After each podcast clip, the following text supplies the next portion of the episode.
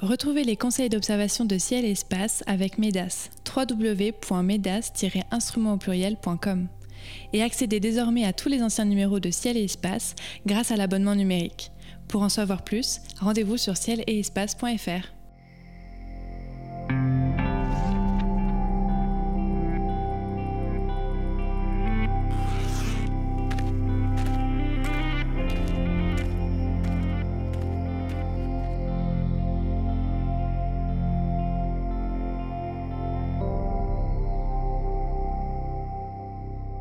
Bonjour à tous et merci d'être à l'écoute des éphémérides radio de Ciel et Espace. Comme chaque mois, conseils d'observation, coups de cœur, conseils photos et récits astronomiques seront au programme de cette émission. Elle démarre avec la liste des phénomènes célestes observables en ce mois de décembre 2020. La Lune et sa lumière cendrée s'approchent de Vénus le 12. Les étoiles filantes géminides atteignent leur pic d'activité le 13. La Lune rend visite au couple formé par Jupiter et Saturne le 17. Les deux géantes se rejoignent le 21 et c'est un rapprochement absolument exceptionnel, j'insiste. Et la Lune s'approche de Mars le 23. Nous nous attarderons sur la conjonction du 12, sur la pluie d'étoiles filantes géminides le 13 et surtout sur l'exceptionnel rapprochement entre Jupiter et Saturne le 21. Et pour commenter ces événements, je serai accompagné comme chaque mois par Cyril Birnbaum et Sébastien Fontaine. Cyril nous dévoilera sa chronique photo en deuxième partie d'émission et Sébastien Fontaine nous fera le récit d'un événement passé dans quelques secondes. Bonjour messieurs. Bonjour. Bonjour. Sébastien, donc je me tourne vers vous immédiatement pour commencer cette émission. Chaque mois, c'est vous qui l'a commencé en nous racontant une anecdote ou euh, un fait historique euh, lié à l'histoire évidemment de l'astronomie. Quel est le sujet de votre chronique ce mois-ci? Alors euh, le titre qu'on pourrait donner à cette chronique, c'est La Terre est ronde et tout le monde le sait. Et tout le monde le sait depuis longtemps. Mais non, pas tout le monde. Vous savez bien que non.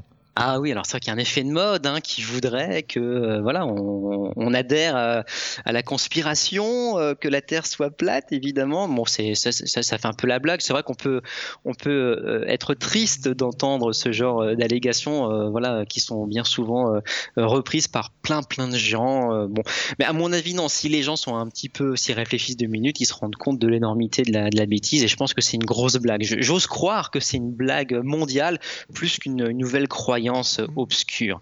Euh, non, plus sérieusement. Euh, on sait que la Terre est ronde et, depuis longtemps, alors quand on discute avec des personnes qui sont pas forcément des astronomes amateurs.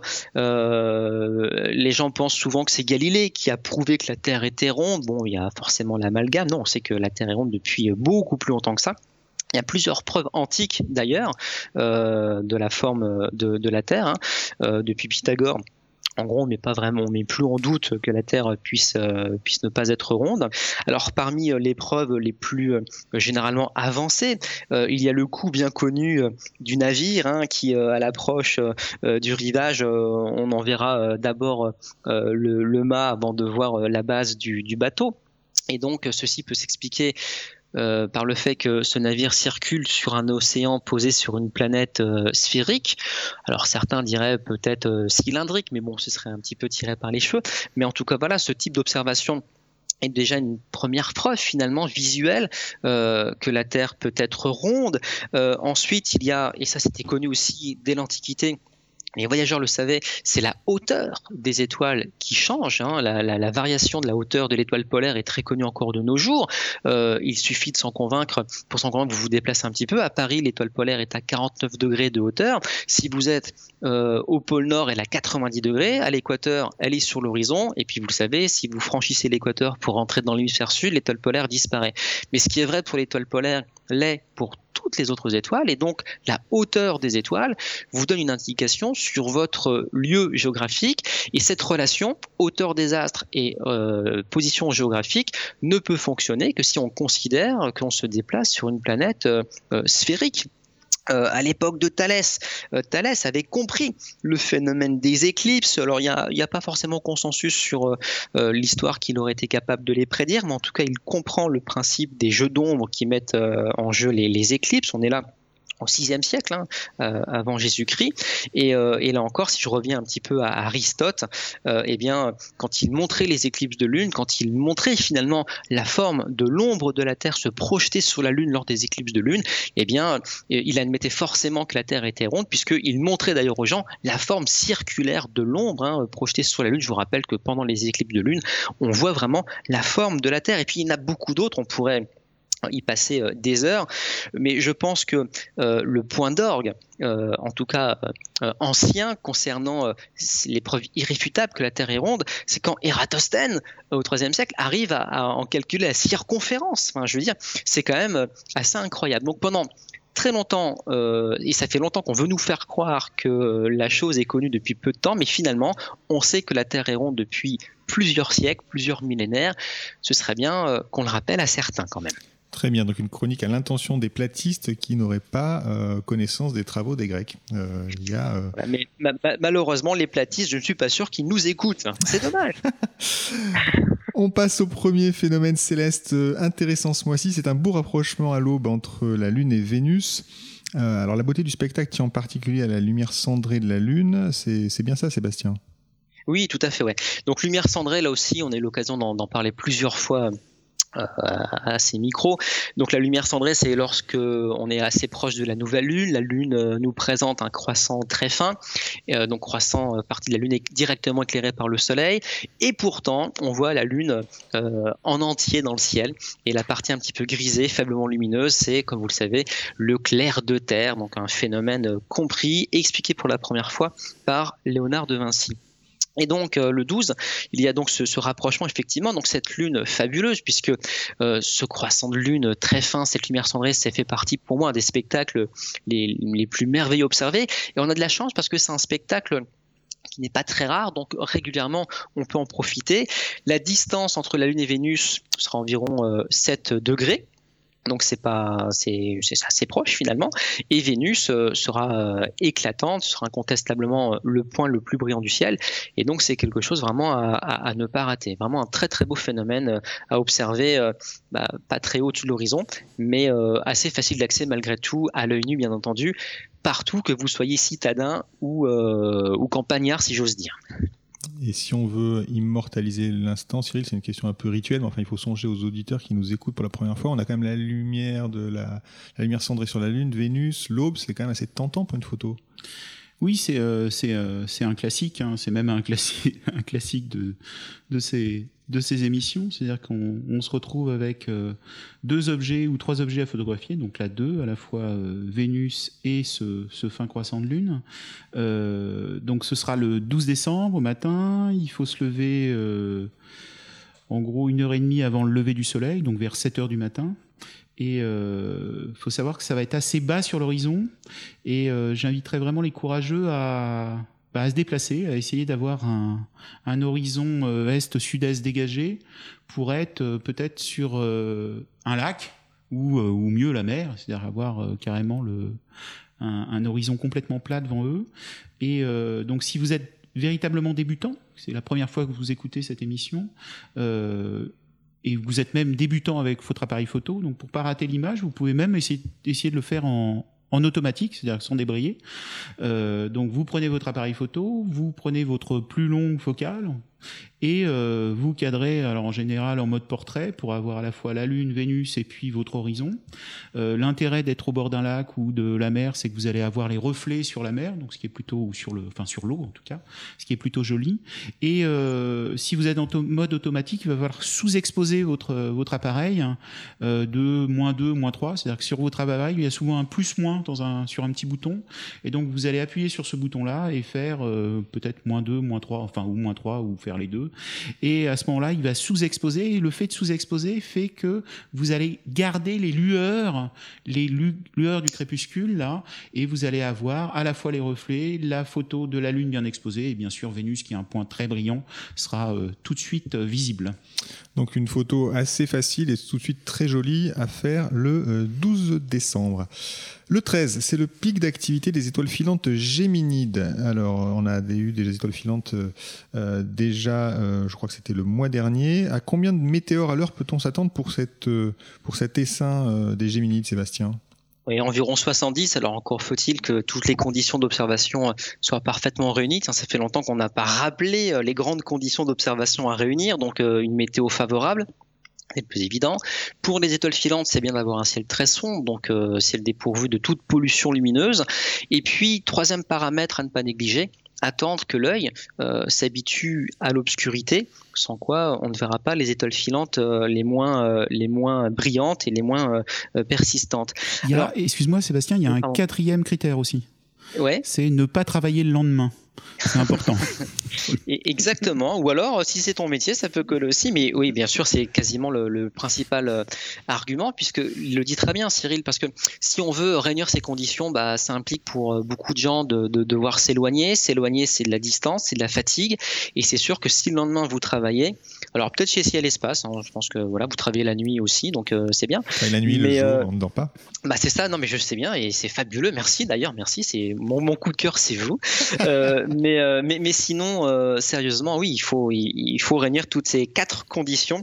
Euh, je, la reprendrai à mon compte, ta quatrième condition, mon cher Cyril. je voulais revenir sur une notion parfois on peut on peut lire c'est vrai sur internet ou sur des livres. Et c'est une question que j'ai eue il y a pas longtemps au planétarium on, évoque souvent le taux horaire zénital quand on parle du nombre d'étoiles filantes potentiellement visibles par heure. Et donc bah, la définition qu'on peut donner à ce taux horaire c'est le nombre d'étoiles filantes voilà, visibles en une heure. Si le radian euh, était au zénith et que on observe sous un ciel pur avec toutes les conditions qu'on vient, euh, qu'on vient d'évoquer. Alors évidemment, c'est purement théorique. Donc quand je dis ou quand on peut lire qu'on attend peut-être 70 étoiles filantes des Géminides par heure pour notre observation du 13, eh bien voilà, c'est dans le cas très théorique où le radian se trouve au zénith. Or, sur tonne de latitude, ce n'est pas le cas puisque les, étoiles filantes des Géminides, c'est la constellation des Gémeaux, et euh, les Gémeaux euh, ne flirtent pas vraiment euh, avec le zénith. Donc voilà, ben, bon, ça nous rappelle quand même que les étoiles filantes ne viennent, enfin semblent venir de la constellation des Gémeaux, mais elles peuvent apparaître un peu n'importe où dans le ciel. Pour bien les observer comme d'habitude, on s'allonge, on a les yeux grands ouverts, on regarde tout ce qui passe. Alors il y aura aussi beaucoup de satellites, une dernière fois, on parlait euh, des épouvantables euh, Starlink, euh, et c'est vrai qu'on se fait souvent la réflexion, vous comme moi, au bout de quelques minutes d'observation, on voit beaucoup plus de satellites artificiels que d'astres naturels. Bon, c'est comme ça, voilà. Mais, donc, il, y a fort à parier que parmi les étoiles filantes, vous verrez plus de satellites. Ça, c'est peut-être un défi qu'on peut lancer aux auditeurs. Euh, prenez 2-3 heures de votre temps pour observer. Vous êtes bien couvert. Vous comptez les étoiles filantes et vous comptez les satellites artificiels. Et on verra quel camp va gagner. et surtout, si vous ne trouvez pas 70 euh, étoiles filantes à l'heure, c'est pas que vous êtes un mauvais observateur, c'est qu'en fait, il faut bien interpréter ce qu'est ce chiffre-là que vous avez bien expliqué de taux horaire zénital. Merci beaucoup euh, Sébastien. On passe au 17. Donc le 17, la Lune euh, rend visite au couple Jupiter-Saturne. C'est un joli spectacle, mais c'est un peu un apéritif finalement du vrai bel événement de ce mois de décembre. Je saute directement au 21 décembre. Jupiter et Saturne vont se frôler à 6 secondes d'arc c'est euh, extrêmement proche. Euh, Cyril, j'imagine que vous allez l'observer, ce, rapprochement exceptionnel. Effectivement, David, l'apéritif a déjà commencé depuis un petit moment sur ce mois de décembre, puisque nous avons eu la pluie d'étoiles filantes, nous avons eu le 14 décembre une éclipse en Argentine et au Chili. Bon, fallait... Et oui, pour ceux qui voyagent quand même. C'est pour, vraiment pour ceux qui, qui pouvaient y aller. Maintenant, le 17, bah, une heure après le coucher du soleil, on a la Lune qui se rapproche du duo Jupiter et Saturne. Elle est à 7 degrés euh, de, des deux planètes et à 11% éclairée, donc on verra de nouveau notre lumière cendrée dont on parlait tout à l'heure. Euh, ce sera vers, vers 18 heures. Euh, mais l'événement, l'événement à ne pas rater, c'est celui qu'on attend avec Sébastien depuis bah, bien longtemps, au final, depuis qu'on est tout petit, je pense. Oh, c'est le rapprochement entre Jupiter et Saturne dans le même champ d'oculaire. Donc incroyable, ce 21 décembre. ça veut dire que sur la même photo, euh, faudra vraiment pas la rater d'ailleurs, hein, parce que si vous la ratez, il faudra attendre le 15 mars 2080. Euh, ce qui est plutôt une bonne nouvelle au final. Hein. C'est-à-dire que si vous atteignez le 15 mars 2080, euh, bah c'est que le, La médecine a fait des progrès. c'est qu'en fait, euh, en juillet 61, vous aurez vu, vous aurez vu euh, la comète de Halley. Enfin, vous aurez vu d'autres choses. Alors, je sais plus quand a lieu la prochaine éclipse de soleil. 3 sept- euh. 3 septembre 81. Ah oui, alors en fait, tant qu'à tenir jusqu'au 15 mars 81, faudrait tenir encore un an jusqu'en 81 quand même. Ça serait plutôt malin, comme ça vous aurez à la fois l'éclipse, à la fois de nouveau Jupiter et Saturne dans le même champ de télescope, et puis vous finissez sur l'éclipse en France euh, totale, ce qui serait quand même pas mal. Euh, en gros, d'entre le 19 et le 23 décembre, euh, bah, vous allez avoir... donc, dans le même champ de l'oculaire, une observation unique, Jupiter et Saturne. Et ça, c'est un, événement extraordinaire, comme vous le dites. On, est nombreux à l'attendre euh, depuis, euh, depuis maintenant plusieurs années, parce que c'est quand même un événement rarissime. Euh, comment, alors, qu'est-ce que ça va donner? Déjà, dans, une, à l'œil nu, pour commencer, 6 secondes d'arc, c'est quand même extrêmement proche. Sébastien, qu'est-ce que ça donne? Jupiter et Saturne si rapprochés Est-ce qu'on va voir quoi, une seule étoile? Est-ce qu'on arrivera à les séparer? Est-ce que leurs éclats seront très différents? Enfin, comment, comment imaginer ça? Je pense qu'on arrivera quand même à, séparer les choses. Les deux éclats sont quand même très différents. Jupiter est quand même beaucoup plus lumineuse que, Saturne. Donc, à l'œil nu, évidemment, c'est quelque chose de fabuleux. Ce qu'il faudra évidemment faire, c'est commencer les observations quelques jours avant. euh, ce rapprochement historique, euh, voir justement les deux astres euh, eh bien s'approcher à leur distance minimale et puis poursuivre bien sûr l'observation quelques jours après. Je croise les doigts pour pas dire autre chose que la météo soit favorable 21 décembre. euh, à cette Aïe, période. aïe. Elle peut, enfin voilà, enfin voilà, on va faire un boule de cristal, mais euh, mais voilà, en tout cas, il faudra vraiment euh, se tenir prêt à, à l'observation. Euh, ce sera en début de nuit. Alors, ce qui- ce qu'il y a de fabuleux, c'est que, rendez-vous compte, euh, Jupiter et Saturne seront plus proches l'une de l'autre que Callisto et Europe, hein, les, satellites euh, de Jupiter qu'on peut voir dans une paire de jumelles. Vous me demandiez comment observer, bah, vous prenez vos jumelles. Vous allez euh, euh, distinguer euh, les quatre satellites euh, de part et d'autre de Jupiter. Enfin, il y aura Europe d'un côté vers l'horizon, et puis dans l'ordre Io, Ganymède et Callisto. Et donc la distance, comme je le disais, Callisto-Europe est plus importante que la distance Jupiter-Saturne. Enfin, c'est quand même assez, assez fabuleux. Hmm. Euh, voilà, je, je, pense qu'on aura beaucoup de choses à, à raconter quand on va voir ça. Pendant longtemps, on dira j'y étais. J'y étais, je l'ai vu, et Cyril pourra nous montrer des photos fabuleuses. Euh, mais bon, il n'y a pas beaucoup de temps, il va nous reparler des photos, je pense. Euh, les deux astres vont descendre très vite sur l'horizon.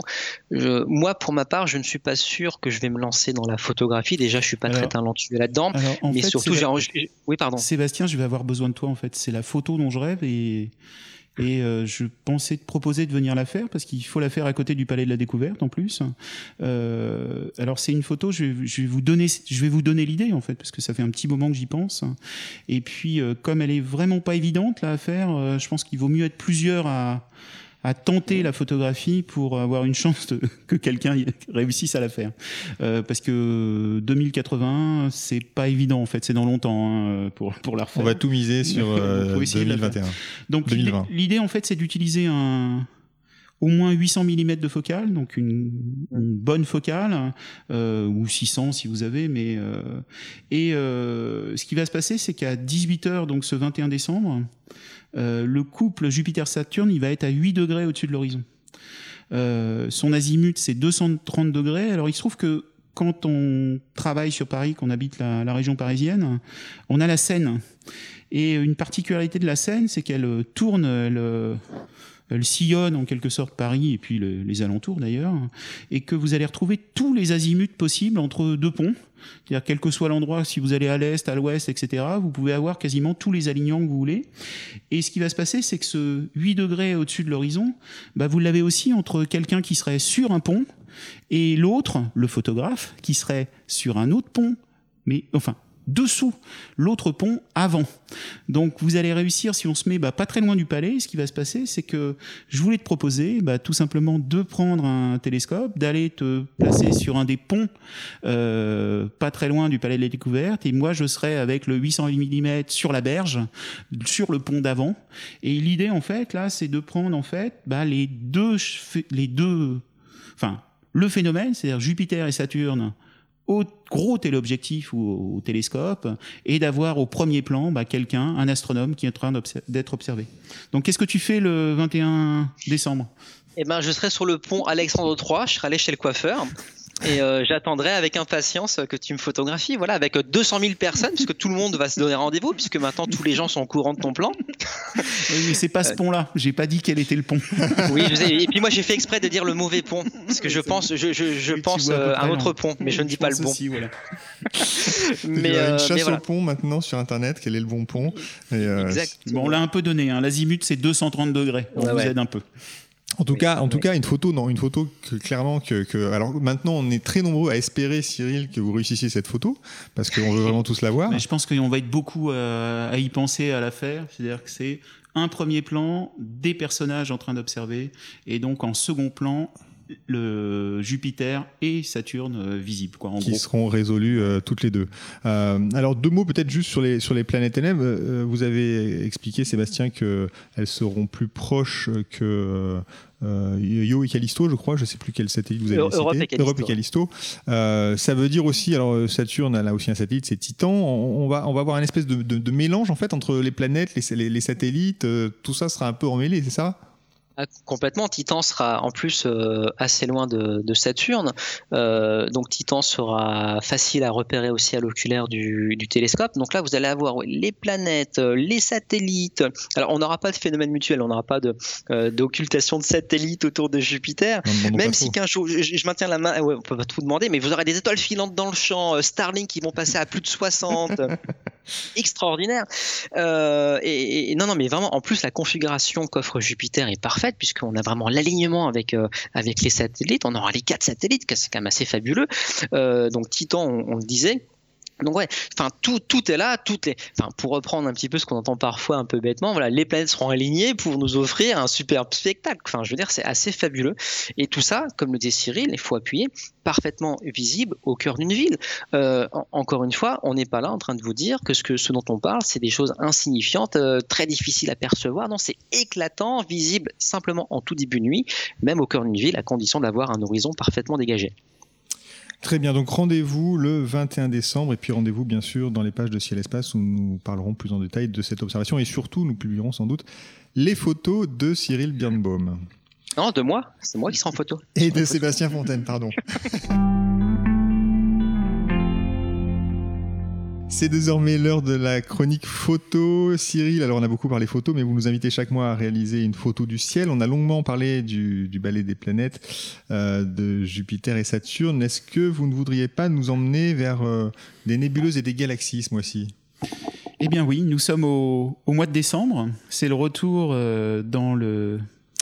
Dès le début de la nuit de la constellation du chasseur d'Orion. Et sous la ceinture d'Orion, il y a la célèbre nébuleuse M42, là, et eh ben, je vous propose de l'immortaliser, c'est-à-dire de la prendre en, photo. Donc pour cela, euh, c'est indispensable là, c'est d'avoir une monture équatoriale, mise en station, c'est-à-dire bien euh, euh, réglée sur l'étoile polaire, motorisée. Et alors, soit d'avoir un tel objectif, un 200, un 300 mm, mais idéalement, c'est d'être au foyer de l'instrument, euh, d'avoir peut-être un mètre de focale de nouveau, donc ressortir euh, l'instrument qui vous a permis d'immortaliser euh, Sébastien avec Saturne et, Jupiter derrière. Donc vous le ressortez deux fois dans le, dans le mois. Et donc première chose à faire en fait, c'est faire des une fois que donc vous avez installé le matériel, c'est de faire des temps de pause différents. C'est-à-dire que tout est réglé, vous avez fait la mise au point, vous avez euh, monté en sensibilité, euh, vous faites une première pause de, euh, on va dire, 4 secondes par exemple, et puis vous, regardez l'image. Donc il y a deux possibilités. Soit l'image est belle, tout va bien, c'est-à-dire que vous êtes net, il n'y a pas de bouger, c'est-à-dire qu'il n'y a pas de filet d'étoiles, donc ça veut dire que le moteur suit bien sur la monture. donc dans ce cas-là, ce qui devrait être le cas, si vous avez tout bien réglé. Dans ce cas-là, vous, vous aviez fait une première pause de 4-5 secondes, bah, vous augmentez la pause. Donc vous faites par exemple 8 secondes, 9 secondes. Vous refaites une deuxième image, pareil, vous regardez si c'est bien, si c'est pas bien. Donc si c'est bien, vous augmentez le temps de pause. Si c'est pas bien, soit vous essayez de régler un peu mieux euh, l'alignement de cette monture pour qu'elle suive mieux, soit bah, vous réduisez le temps jusqu'au moment où bah, tout simplement il n'y a plus de petits traits, c'est-à-dire que les étoiles restent bien ponctuelles. Donc vous venez de déterminer comme ça un temps maximum de pause sur votre nébuleuse, enfin sur les étoiles, sur le ciel, au-delà duquel bah, votre image ne sera pas très jolie, c'est-à-dire qu'elle ne sera plus avec des étoiles ponctuelles, mais des petits traits ce que vous ne voulez pas justement. Donc une fois que vous avez ce temps de pause euh, optimum, eh bien vous allez enchaîner x fois un maximum de photos, euh, donc avec ce temps de pause, sans plus rien ne toucher en quelque sorte, c'est-à-dire que vous faites x fois des photos la même image sans toucher aucun réglage euh, de, votre nébuleuse. Et puis une fois que vous aurez fait ça, bah, vous allez vous allez en fait empiler toutes ces images et, euh, et réussir votre, euh, votre photo de nébuleuse. Donc, pour expliquer, si, si, par exemple vous faisiez des pauses, vous avez déterminé une temps de pause de 10 secondes, si vous réussissez à faire 10 images de 10 secondes, c'est équivalent quand vous empilerez à une seule image, en gros, de 100 secondes. Voilà. Et on peut en faire autant que autant qu'on veut d'images? Enfin, si on, si on bah, tient 3 heures, c'est mieux ou pas forcément? Non, non, parce que la nébuleuse, en fait, une particularité de cette euh, nébuleuse, c'est qu'elle est très lumineuse aussi. Donc, il y a encore un travail, c'est-à-dire que vous risquez de saturer le centre de la nébuleuse, donc l'endroit où il y a les quatre petites étoiles là. Donc au final, c'est-à-dire qu'il n'y a pas nécessairement, si vous êtes débutant, c'est peut-être pas la peine de faire 1000 euh, photos, c'est-à-dire que vous pouvez en faire euh, une, euh, une vingtaine, une trentaine, et ce sera déjà super. Eh bien, merci pour ce conseil de photographie de la nébuleuse d'Orion. Nous approchons de la fin de cette émission. Cyril, Sébastien, c'est le moment de dévoiler votre coup de cœur. Je le dis à chaque fois, ça peut être un astre, un livre, une exposition, une mission spatiale, un festival, un astronome, un musée.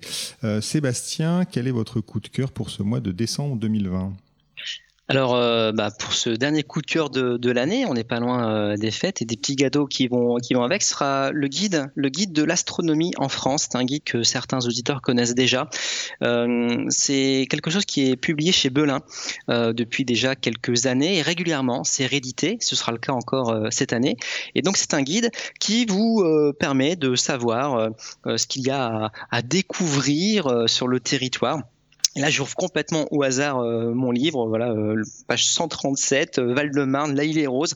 On nous parle du club Altaïr. j'ouvre encore une autre page. Euh, voilà, ici, euh, bon, je tombe sur Paris, on nous parle d'un carence solaire ou euh, rue Camille Flammarion. Et donc, vous allez pouvoir comme ça vous intéresser à ce qui peut se, se passer autour de chez vous. Il y a beaucoup, beaucoup d'anecdotes historiques, donc des noms de rues, des noms de lieux, chutes de météorites. Vraiment, c'est assez fabuleux. On a envie de parcourir la France avec ce guide dans la main. Et moi, j'avoue que je le consulte régulièrement dans mon fauteuil. Voilà, j'écoute un peu de musique. Il fait pas beau, je peux pas observer Pluton. Donc, euh, j'ouvre le guide de l'astronomie et je me promène un petit peu euh, en France. Il y a le pendant aussi du guide du savant, euh, enfin du guide du, Paris savant. Là, donc c'est plus pour la capitale, où là encore, vous avez l'explication des noms de rues avec toutes les choses un peu scientifiques et un coup sur deux, c'est de l'astronomie, donc c'est parfait. Donc c'est on voilà des guides édités par, enfin voilà, maison d'édition Belin, et euh, c'est quelque chose que je vous conseille d'avoir euh, toujours euh, sur vous ou pas très loin. voilà, vous allez faire des belles balades avec ça. Le guide de l'astronomie en France et le guide du Paris savant. Merci Sébastien. Cyril, quel est votre coup de cœur? Alors moi, c'est un coup de cœur pour un photographe, un photographe qui, en quelque sorte, est en train de monter là. C'est-à-dire que après euh, Laurent Lavédère, Stéphane Vetter, Luc Perrault, qui ont été sélectionnés au Festival international de Montier, euh, qui a eu lieu en novembre, là, il y a quelques semaines. Euh, donc ce photographe, c'est Jean-François Graffan, qui a été sélectionné, donc qui est le quatrième Français à être sélectionné dans un tel festival international. Il a remporté déjà plusieurs prix. Euh, c'est euh, une personne, euh, un jeune photographe en fait, qui a quitté sa fille parisienne, qui en pouvait plus, et qui maintenant vit de sa passion de photo. Et il y a deux photos qui m'ont particulièrement marqué. il y en a une qu'il a faite au pic du Midi, c'est-à-dire qu'il est pas loin des Pyrénées, donc il est tout le temps fourré dans cette réserve de ciel, de ciel noir. Et il y a une photo qu'il a faite où on voit la comète Neowise au-dessus du pic humidité qui est époustouflante. Euh, et en attendant, d'ailleurs, il, y a eu juste, il a eu très peur parce que ce qu'il raconte, c'est qu'il a eu un orage quelques heures avant et on voit la foudre tomber sur le sur le, euh, le relais euh, du pic du Midi. Et il y a une autre image que j'aime beaucoup, donc je vous invite à aller sur son site. Son site, c'est le site écoduciel.fr, tout accroché, et d'y jeter un œil. C'est cette deuxième image, c'est une image qu'il a réalisée euh, où on voit l'arche de la Voie lactée, je vous en parlais il y a quelques podcasts, et euh, qu'il a réalisé donc dans les Pyrénées, euh, je pense de l'autre côté, c'est-à-dire côté espagnol, et ça s'appelle la rivière céleste, et on voit au-dessus d'un gîte de montagne une cascade et cette grande arche qui traverse le ciel. Donc je pense que c'est un, un photographe à suivre. Voilà. Jean-François Graffan se souviendra de son nom, donc le coup de cœur de Cyril Birnbaum pour ce mois de décembre 2020. Eh bien écoutez, les éphémérides de Radio de Ciel Espace s'achèvent pour ce mois-ci. Merci Cyril, merci à Sébastien pour euh, vos conseils, merci à Nicolas Franco qui a réalisé cette émission. Elle était présentée comme chaque mois par David Fossé. Nous vous donnons rendez-vous en janvier. D'ici là, n'hésitez pas à donner votre avis sur cette émission, faites-la connaître et bien sûr, songez à vous abonner ou à vous rabonner à Ciel Espace. Bonne fête et à très bientôt à l'écoute de nos podcasts.